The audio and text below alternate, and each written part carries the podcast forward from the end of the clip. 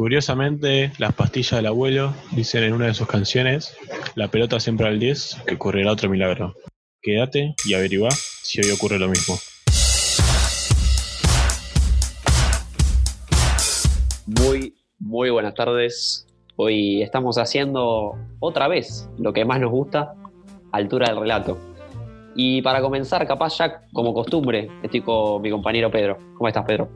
¿Qué haces, Nachito? ¿Todo bien? Contentos de, después de dos intensos capítulos de puro contenido, volver con una entrevista, un capítulo de íconos, como lo llamamos nosotros, donde tenemos al número 10. ¿De qué se trata, Nacho?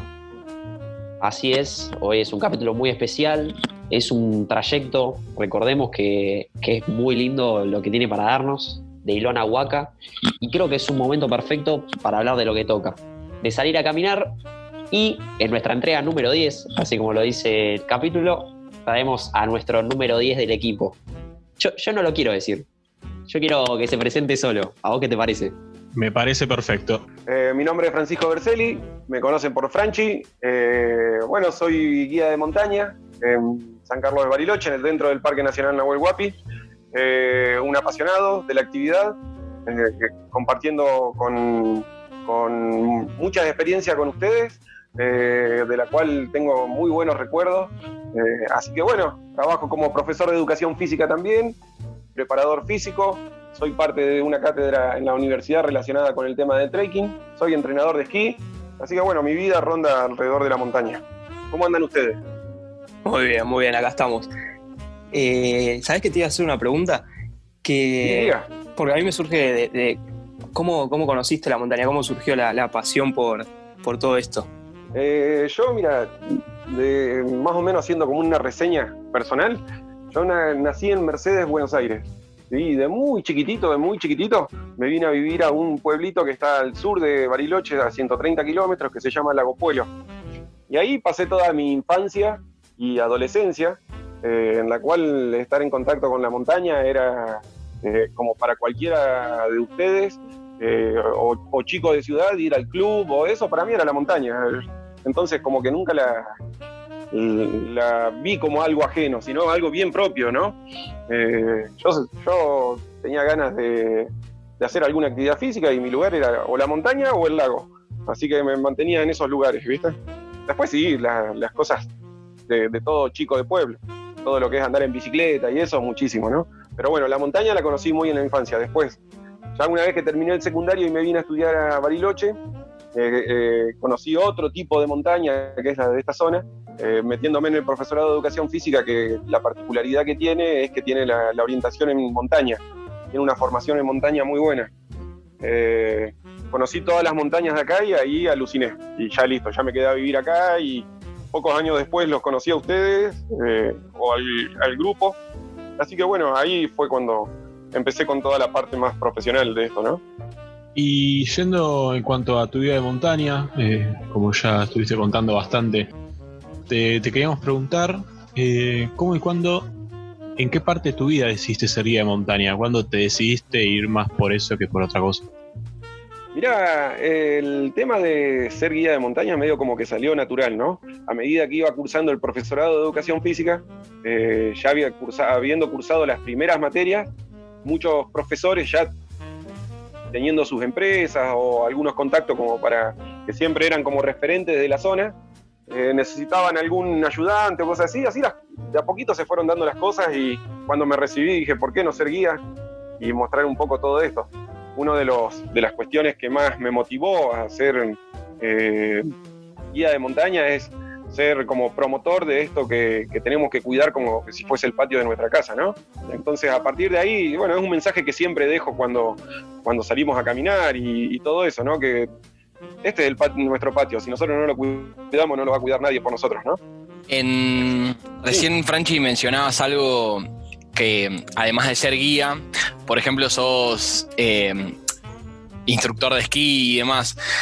¿Cuál de esas actividades es la, es la que más te gusta? Y, ya que estamos, te pregunto cómo está, eh, o sea, ¿cuál de esas actividades ajenas a ser guía, no? Es la que más te gusta y ya que estamos, eh, ¿cómo está ahora con la cuarentena, con el tema de la pandemia, esa actividad? Eh, mira, yo me considero un privilegiado con el tema del esquí. El esquí me dio la posibilidad de, conocer mucho, muchas partes del mundo. Entonces, es medio como que una actividad no se solapa con otra hasta que aparecen este tipo de viajes que te vas al hemisferio norte y es invierno allá, ¿no? Eh, son muy compatibles mientras te mantienes en una zona y son totalmente incompatibles si te querés dedicar a una sola. Eh, ahora, con el tema de la pandemia y todo eso, el Cerro Catedral está como de a poquito viendo la manera de, poder abrir y primero va a alargar con los locales y bueno, después según las, medidas nacionales que se vayan tomando eh, en cuanto a vuelos y que el turismo pueda llegar a, esta zona, eh, se va a ir abriendo más, ¿no? Pero sí, si yo tengo que elegir una profesión extra eh, guía de montaña, es instructor de esquí, entrenador de esquí, ¿no? Yo trabajo para un club acá y siempre me, me desarrollé dentro de ese club en el cual hago la preparación física de los chicos que en el invierno voy a tener y, bueno, ya son muchos años, hace 19 años que estoy ahí. Así como también capaz hoy está un poco parado este tema eh, del esquí que nos contás y es recontra interesante. Yo una vez intenté esquiar y un desastre, pero súper interesante. Eh, y allá también vemos, bueno, eh, tu figura de guía, ¿no? yo siempre, capaz, charlando con amigos, siempre me pregunto cómo es ser guía, qué implica en ese sentido ser guía.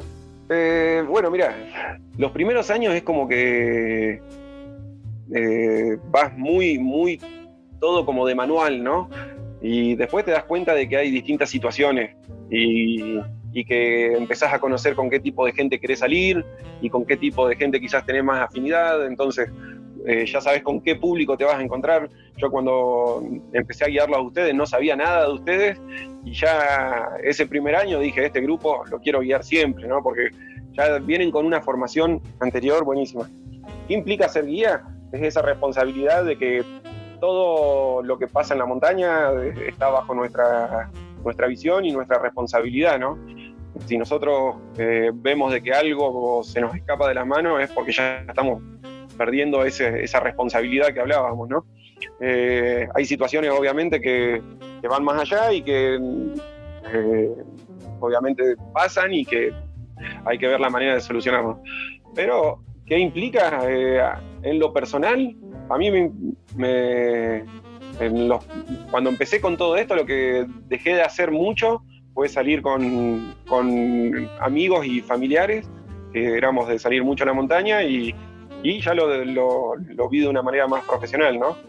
Eh, capaz que esto de dejar la familia, cuando salimos con ustedes, que salimos 7, 8, 9 días capaz, y, dejar la familia, es, eso es como que nunca dejó de molestar un poquito. Pero una vez que estás arriba de la montaña ya el tiempo, viste, que parece todo un día, estás nueve días arriba y como que no distinguís entre la mañana y la noche. Entonces, estás en tu lugar y más adelante vamos a hablar un poquito de qué significa estar arriba, ¿no? Para mí. Así que bueno, eso es un poquito de lo que implica, ¿no? Gran responsabilidad. Sí, mucha responsabilidad. Tal cual. Sí, eh, viendo por el lado de. Nosotros vemos la travesía del GAM con, nuestro grupo desde el lado de eh, como, caminantes, pero siendo no tan expertos. ¿Cómo lo ves vos del lado de guía, el laburo? ¿Es difícil? ¿Y, qué es lo que te gusta, lo que te apasiona de, recorrerlo? Eh, mira, ahí el, tema, si es difícil o no, yo creo que pasa más por las ambiciones que uno tiene como guía que, por otra cualquier, cualquier otra cuestión, ¿no? Eh, uno cuando, cuando ya, ya hemos hablado esto en 10.000 salidas y todo eso, y que cuando eh, a alguno le está costando un poquito más, a otro, otro ya no quiere saber nada y todo eso, creo que es a donde debes desarrollar la, paciencia y, que creo que eso se logra también y, está buenísimo y ya tomarlo con un poco de humor y todo eso hace que cambie todo, todo un poco, ¿no? Eh, creo que, que la, parte de las travesías en el GAM han cambiado muchísimo. Yo siempre recuerdo la primera, la, primera salida que hice con ustedes. Eh, ha cambiado todo tanto porque en ese momento, por ejemplo, todavía se permitía hacer fuego dentro del Parque Nacional, entonces ya no existían los, todavía no, no habían incorporado los MCR, que son estos calentadores, ¿se acuerdan los tubos rojos esos? Eh, Entonces llevaban unos trípodes de hierro re pesados, eh, los poníamos encima del fuego y ahí se cocinaba todo. Eh, entonces como que ha cambiado todo mucho, ¿no? Ha cambiado tanto la logística como el recorrido mismo. Acuérdense que cuando se hace, eh, cuando se hicieron los 15 años, cuando se hicieron los 20 años, fue toda una travesía desde Colonia Suiza hasta Pampalinda. Entonces, ustedes con nosotros el año pasado hicimos otra que si bien terminábamos en Hilón, en la zona esa de Hilón, veníamos caminando desde otro, lugar, ¿no? Así es, y bueno, eh, la verdad que un, placer también eh, caminar al lado tuyo, todos juntos vivimos esa experiencia y es increíble. Y, también tuvimos el placer de la... Hace unos capítulos vino Lucas Bucerio a hablar un poco de eso que vos decías, que, cambió mucho todo eh, y ahora están con este proyecto de, de, bueno, de ayudar al ambiente, sobre todo de la Unilón. Y te quería preguntar sobre todo en esas charlas de guías eh, previa a las caminatas, eh, ¿qué se habla? ¿no? Porque siempre me dio mucha intriga saber eso. No, sí, por ejemplo, siempre de que eh, estamos en reuniones previas ya es fácil cuando nos conocemos entre nosotros, ¿no? Entre los guías. Entonces es solo ultimar algunas cuestiones. Pero en que se habla un poco del equipo, si hay alguna, si hay algún lugar a donde no sepan cómo es la pasada o cuestiones así. Eh, pero como ya nos conocemos mucho y si bien capaz que no todos guiamos el GAM alguna vez eh, eh, juntos, alguna vez pasamos por ese lugar, entonces es, eso, ¿viste? Che, hay que tener cuidado acá. ¿Cómo nos dividimos? ¿Cómo les parece? Antes las, las las charlas eran un poco más eh, subjetivas porque hablábamos de la cantidad de gente para cada uno, o si caminábamos todos juntos, o, si caminábamos una parte juntos y otra parte nos separábamos. Y ahora como que estos últimos años ya se ha tomado también la postura de caminar separados, que es mucho mejor para, para el ambiente, ¿no? Después, no, charlas de, así, porque también es un momento de encuentro para nosotros, ¿no? Entonces, eh, cada vez que nos separábamos y todo eso, nos contamos y repetimos anécdotas diez mil veces y, nos reímos de eso, ¿no? Eh, en cuanto a lo previo, eh, ustedes lo deben saber bien, si todos los botiquines están en condiciones, damos mucha vuelta en cuanto a la, seguridad, eh, lo repasamos una y mil veces, entonces las radios están en condiciones, quién lleva un cordín, porque no hace falta llevar cuerdas todos, eh, botiquín, eh, si alguno, vimos que alguno estaba con algún calzado medio eh, pobretón, como para ese último día tratar de zafarlo. Y algunas cuestiones de esas hablamos, no, no, no hay mucho misterio en eso. Bueno, y así como nos contabas de anécdotas y también de, por ahí las charlas pre-viaje, si hay algo que muchas veces, por lo que yo escucho, porque la verdad nunca me tocó caminar con vos, creo que una vez nada más que me colé en otro grupo pero si hay algo que por ahí muchas veces escucho es que tenés muchas anécdotas que contás y, y a ver si nos podés recordar alguna de esas anécdotas que muchas veces en las caminatas, por lo que me dijeron, eh, son muy graciosas. sí, ahí la, espontaneidad también ayuda, ¿no? Eh, hay una anécdota que les encanta a los chicos, pero que no viene al caso y, y quiero contarle otras. pero, pero, que es en cuanto a un accidente que tuve hace mucho tiempo y, todas las cosas que me pasaron mientras yo estaba en el hospital, eh, que yo creía que estar consciente y estaba inconsciente en el hospital y estuve que un, y, que bueno, contado desde mi visión y cómo soy y todo eso, es como que le doy un toque de gracia a todo que fascinan todo el tiempo. Después están las cosas místicas que también sentados en un fogón las cuento. Pero si prefiero contar alguna historia eh, de montaña específica, hay una que nos pasó en Ilón hace, hace ya como 10 años atrás. Eh, estábamos todos durmiendo eh, con otro grupo que no era el GAM y eh, por ahí un poquito separados, pero todos bien, bien a la vista uno de, de otros, ¿no? En la tarde esa habíamos salido a caminar, que es otra cosa que hacemos los guías, que cuando llegamos al lugar, una vez que nos acomodamos, que están todos como en sus actividades y, ese momento de ocio que tenemos en la playa y todo eso, nosotros aprovechamos y nos vamos a caminar un ratito, ¿no? Eh, como para descarbonizar. Y en esa caminata, ese día, habíamos visto algunas huellas de puma, ¿no? Y cuando llegamos ahí, que armamos el fogón y, nos calentábamos, cocinamos y todo eso, eh, comentamos entre nosotros, ¿no? Entonces ya como que ninguno eh, tenía dudas de, de que andaba dando vuelta un puma. Y mm, llegó el momento en que nos fuimos a dormir y una de las chicas del grupo se alejó no más de 20 metros de donde estábamos nosotros. Y eh, estábamos como, eran las 12 de la noche, ya se había apagado el fuego, ¿no? Así, había un poquito de luna, como que era una noche clara dentro de todo, ¿no? Y en ese momento escuchamos un, un grito de, desgarrador de una mujer, ¿no? Y enseguida manoteamos linterna, salimos de la bolsa a dormir como estábamos. Yo me acuerdo de haber agarrado la radio, la linterna y salir corriendo y atrás mío venía un guía un poquito más retrasado que se había quedado buscando el botiquín porque, ya te digo, el grito era eh, muy desgarrador, ¿no? Entonces salimos corriendo. Cuando llegamos y vimos a la, a la chica que ya sabíamos de que estaba ahí, eh, estaba dentro de la bolsa arrodillada ahí. Y dice, no, yo no grité, fue ahí adentro. Y cuando alumbramos hacia adentro del bosque, ¿no? Eh, vimos como un, un puma corriendo, ¿no? Y dijimos, pero el puma no hace ese ruido. Y cuando nos, nos acercamos, vimos como resto de jabalí. Y si ustedes más o menos, alguno tiene noción de la vida, de lo que es el campo y todo eso, sabrá de que cuando se carnea un chancho, el grito que hace es muy parecido al grito de una mujer. Bueno, eso fue lo que escuchamos todos, ¿viste? A partir de ese momento, todos bien juntitos durmiendo, nos cuidamos así como uno al otro. Yo esa noche no pegué un ojo, eh, el otro guía tampoco pegó un ojo, así que bueno, sí, eh, esa es una de las anécdotas que siempre cuento a Nilón por- porque están muy buenas. Me imagino, una locura. Me muero, me muero. Ahí No puedo creer, boludo. hay que hacerse el vivo ahí, ¿eh? No, no tenés, no tenés eh, escapatoria en esa situación. Ahí estás a la merced de que el Puma quiera o no hacer algo.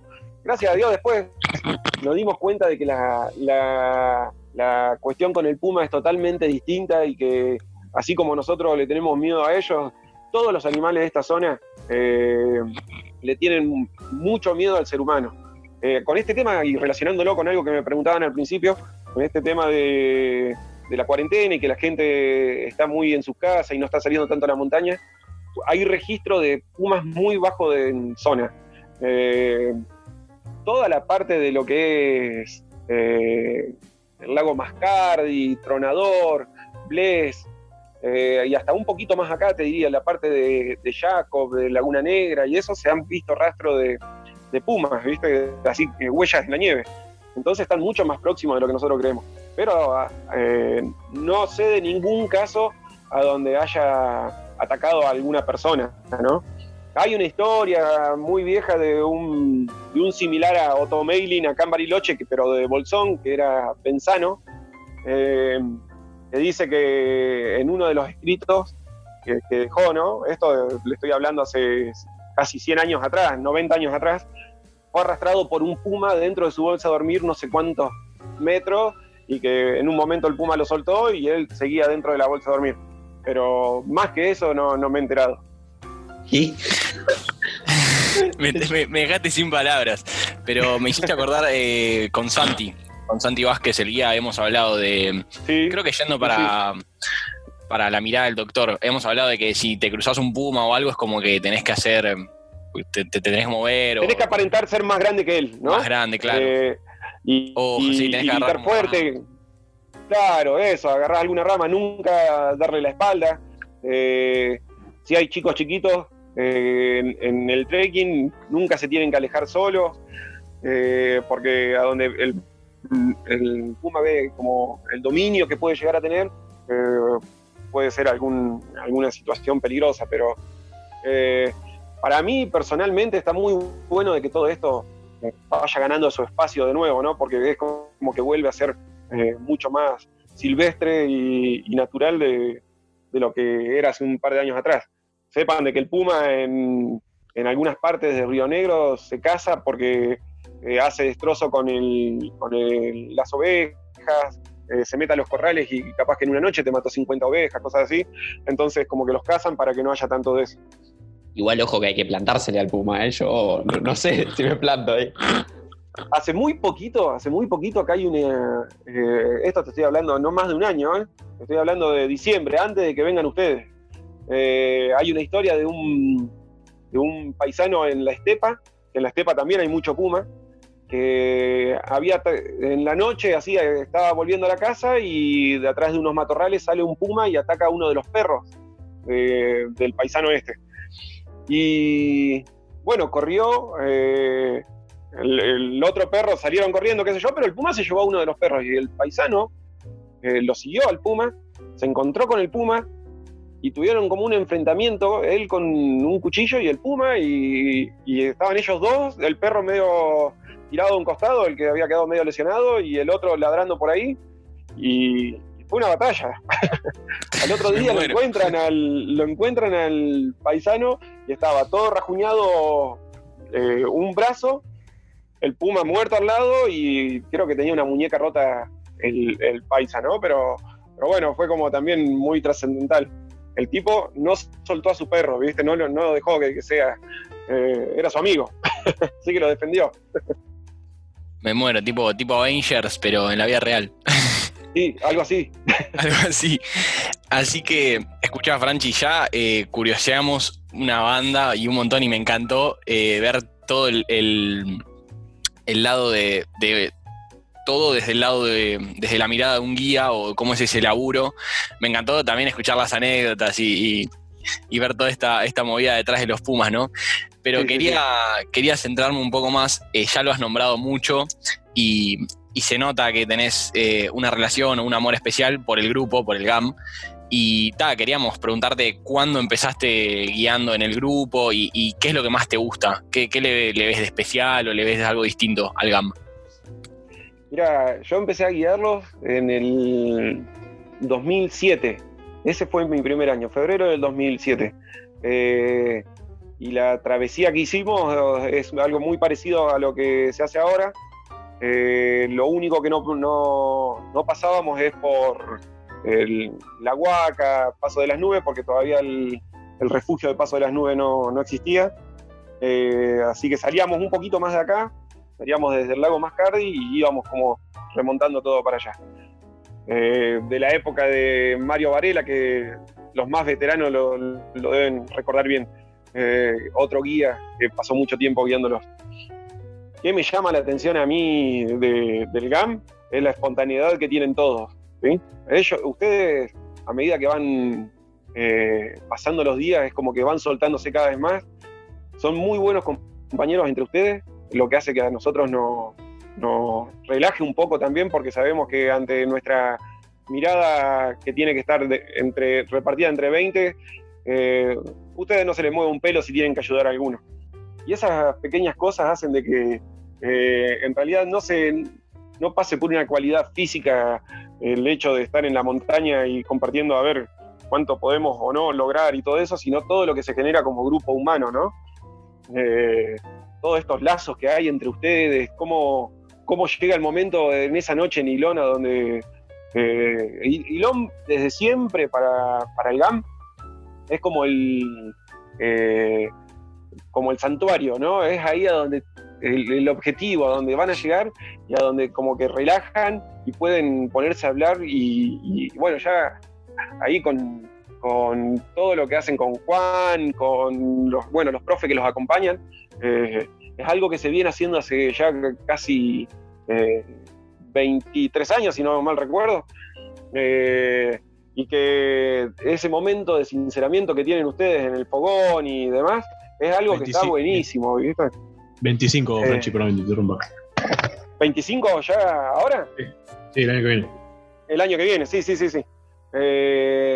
Así que, eh, bueno, esa, esa magia, ¿no? Eso, que se genera entre ustedes, entre nosotros, eh, el poder compartir. Fíjate que para, eh, para los, los guías que recién están empezando, alucinan cuando los guían a ustedes. ¿sí? Para, digo, los que están recién empezando a, a guiarlos a ustedes. Quizás recién me preguntaban por las charlas anteriores a, al GAM y, la charla anterior no es mucho más de lo que le conté y que se repite en cada una, pero la, la charla posterior al GAM hay cosas buenísimas, eh, como, como, bueno, estas anécdotas, anécdotas que van pasando y que, que, quedan así como marcadas en nosotros, que imagínate que nosotros, si guiamos, no sé, seis meses al año, eh, no les quiero mentir, pero trascienden las historias que tienen ustedes, ¿no? que también son compartidas nuestras. Así que, bueno, eso. Eh, es hermoso tenerte acá compartiendo tu testimonio porque nosotros lo tratamos de plasmar esto, como que es una experiencia tan especial y teniendo tu, palabra que, además decís que, bueno, que el GAM eh, son todas estas cosas, es eh, para mí es, increíble y, sobre todo también un honor que nos acompañes. una cosita lo que, lo que, lo que yo siempre rescato del GAM es el, el cuidado con la naturaleza que tiene eh, nos ha pasado con otro grupo que no son tan cuidadosos y que hacemos el mismo recorrido que con ustedes y a la hora de, buscar lugares de acampe o cosas así, como ustedes son un grupo muy numeroso, nos metemos quizás en los lugares a donde grupos anteriores descartaron sus cosas, ¿no? Eh, hablo de la basura y, cuestiones así. Eh, y sin ningún problema, muchas veces hemos juntado con el GAM hemos limpiado áreas de acampe y que sin ningún drama, después habrá tiempo como para ver si está bien, está mal, pero por lo menos ese grano de arena que se puso en esa playa alguna vez, ahora es un lugar increíble, ¿no? Un paraíso. Eh, gracias a que con ustedes también lo cuidamos mucho. En algún momento se había planteado como que era también eh, el objetivo del GAM, ¿no? De que no solo venir, disfrutar y todo eso, sino que también empezar a cuidarlo y cuidarlo implica esto también. Que si yo veo cosas que están mal, eh, tratar de arreglarlas, ¿no? La verdad que es una locura lo que nos decís, eh, emocionás. Te quería como para ir cerrando, eh, preguntarte si me puedes decir en pocas palabras qué te enseñó la montaña. Y mira, la montaña para mí es, en algún momento le hablé a ustedes de Ilón como un santuario y para mí la montaña es mi santuario, ¿no? donde no siento estrés, donde no siento eh, presiones eh, que la misma, el mismo ritmo de vida te va llevando eh, dentro de un sistema que, también está muy colapsado de todo, ¿no? Entonces como cuando ya piso el sendero a 10 metros de, toda la civilización, ya es como que me siento en mi lugar y, es como que ya, ya está, me elevo, ¿viste? Y que las cosas empiezan a ir ya también mucho más eh, fluidas y que eh, las charlas empiezan a dar mucho más espontáneas y yo no, tengo que, pensar en qué contarles a ustedes, va saliendo todo a medida que va pasando. Eh, entonces, bueno, la, montaña es eso, es como que me hace mucho más espontáneo, mucho más receptivo de las cosas, quizás pensar un poco más en la empatía hacia el otro y, esas cuestiones que están, están buenísimas, ¿no? Pero a mí es como una filosofía de vida la montaña la montaña es mi santuario y yo cuando estoy demasiado así colapsado, necesito escaparme y como que vuelvo renovado. Si querés te hacemos una pregunta que ya es patente y una marca del podcast, que para ir cerrando quiero contarnos, ya, ya estuviste hablando recién de qué significa la montaña para vos en su totalidad. Bueno, no, la montaña es eso, ¿no? Es esto de, de que uno elige estar ahí, eh, en ningún momento me pusieron, esto es metafórico, ¿no? Pero en ningún momento me pusieron bajo presión para ir a la montaña. Eh, a mí me encanta compartir ese lugar, me encanta estar ahí. Eh, hace ya unos cuantos años atrás, cuando era un poco quizás más aventurero, salía con mi bolsa a dormir, un poquito de comida solo y hacer una travesía capaz que como la que hacemos nosotros y durmiendo en, lugares eh, a intemperie. Y cuando volvía a casa o lo hablaba con mis viejos, la pregunta que surge siempre, y, pero Franchi, ¿no te da miedo eh, eso? No, miedo me daría dormir en la ciudad, solo. arriba no me pasa nada, arriba eh, no pasa nada, soy yo y toda la naturaleza, ¿no? Así que, bueno, sería mucho más rico y, y, placentero que, esto se pueda transmitir a, todos, ¿no? Eh, la montaña es eso, es un modo de vida. Qué, lindas palabras. para cerrar, la verdad que creo que le diste un broche de oro. Se entendió a la perfección cómo, cómo vivís Sí, sí, sí. vos la montaña y, cómo la llevás adentro, eh, en tu esencia, por así decirlo. La verdad que no nos queda otro que otra palabra, otras palabras que agradecer y, y decirte que fue un placer para nosotros tenerte hoy. No sé si los chicos quieren sumar algo, pero debemos estar todos igual. Sí, igual, igual que vos, Bota, y la verdad que la última frase es muy clave. Eh, que más le tenés miedo a la ciudad que a la montaña eh, es una realidad que, que a veces es, es difícil de transmitir. Eh, así que te, te agradecemos mucho, Franchi, de corazón. No, che, para mí es un placer. Eh, saben de que acá siempre estamos como esperando el momento del GAM. Hay otros personajes también que hacen, que facilitan todo esto, ustedes ya los, conocen. Eh, hay ex alumnos eh, de la- del colegio que, ya son guías y son profesionales también y que, bueno, eh, con ellos compartimos también toda esta, esta ideología, ¿no? Siempre tengo muy buenos recuerdos de ustedes, de- desde los primeros que he guiado en algún momento hasta hoy, este último que fue muy lindo también. Así que bueno, para mí es un gusto, es un placer. Muy buena entrevista, la verdad que creo que coincidimos todos acá que quedamos alucinando con, con las anécdotas que nos contó, con la- la- el punto de vista de un guía. Eh, es lindo traer a representantes tan característicos de- del GAM como es Franchi. No sé qué, qué opinás vos, Nacho. Quiero escucharte. Mirá, eh, a veces las palabras no alcanzan, puede ser una situación, la verdad que es lindo seguir conociendo gente que, se hizo en la montaña, que nos transmite su experiencia, conocer más profundamente su historia y, sinceramente por Franchi e- es una persona que, que personalmente tengo mucho afecto y, es, es increíble tenerlo en este capítulo. Y también creo que es un poco a lo que queríamos llegar este capítulo, ¿no? A mí me, pasa de que en, en un principio me parecía muy, muy copado traer a alguien que está, que vive la experiencia desde el otro lado, o de un lado más con ma- mayor responsabilidad o más profesional, por así decirlo.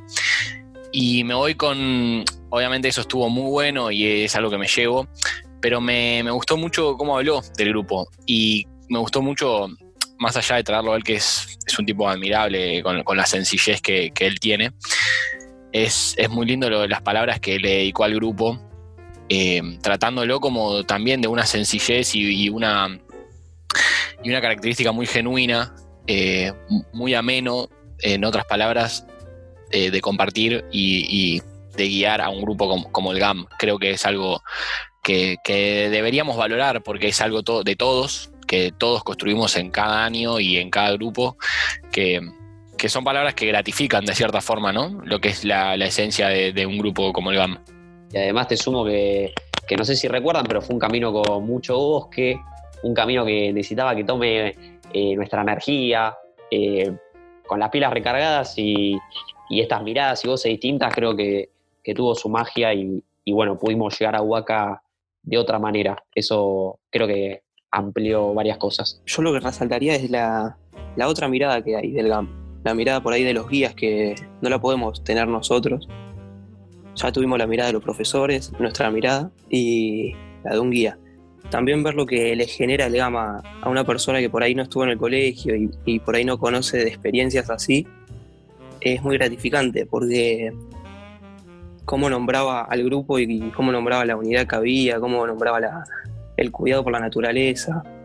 Son puntos que por ahí nosotros nos olvidamos de resaltar a veces, porque por ahí no lo podemos ver objetivamente porque somos nosotros los que, los está- lo que estamos haciendo.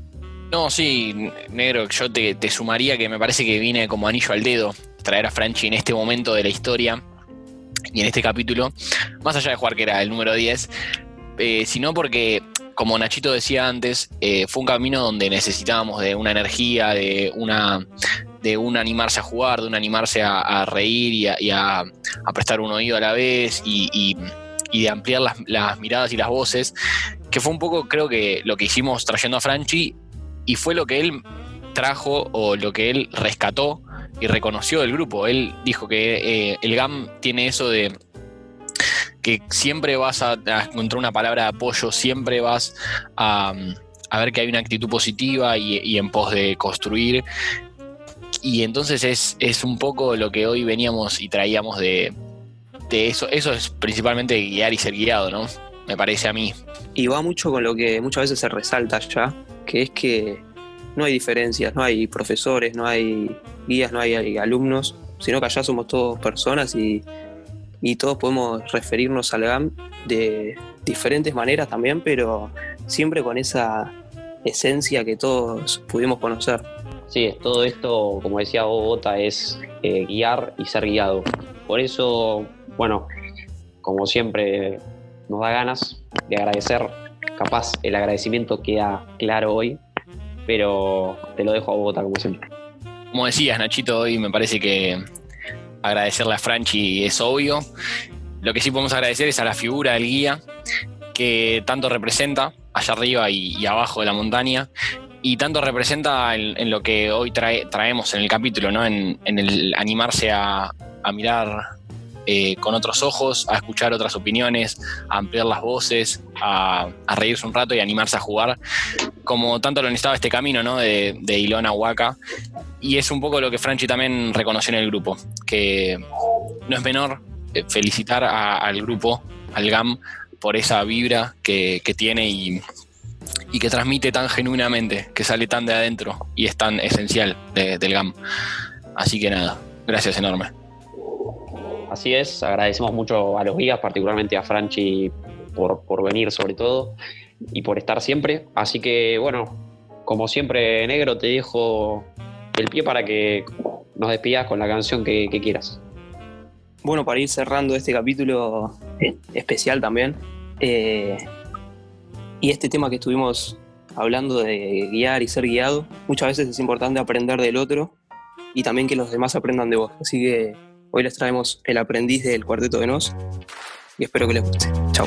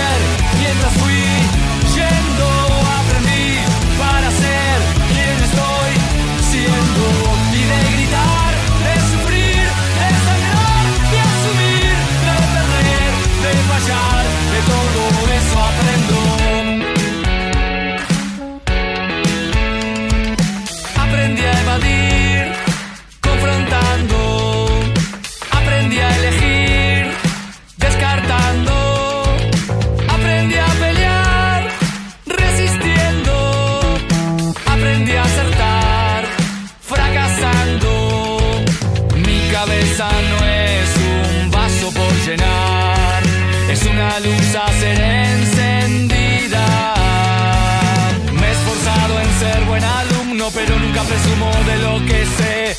Como el tridente de Neptuno, tengo el poder en mi saber. Aprendí a volver mientras fui yendo. Aprendí para ser quien estoy siendo. Y de gritar,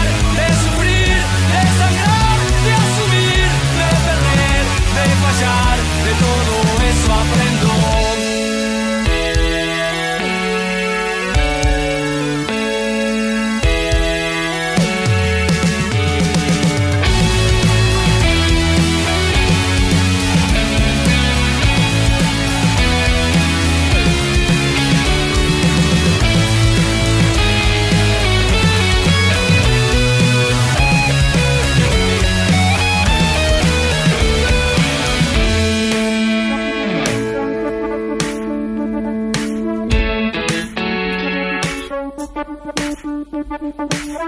aunque el cuestionar me haga resbalar a la prudencia, sé que la duda es uno de los nombres de la inteligencia. Mi semblante de estudiantes en el esencia ser feliz, siendo el eterno postulante, el eterno aprendiz.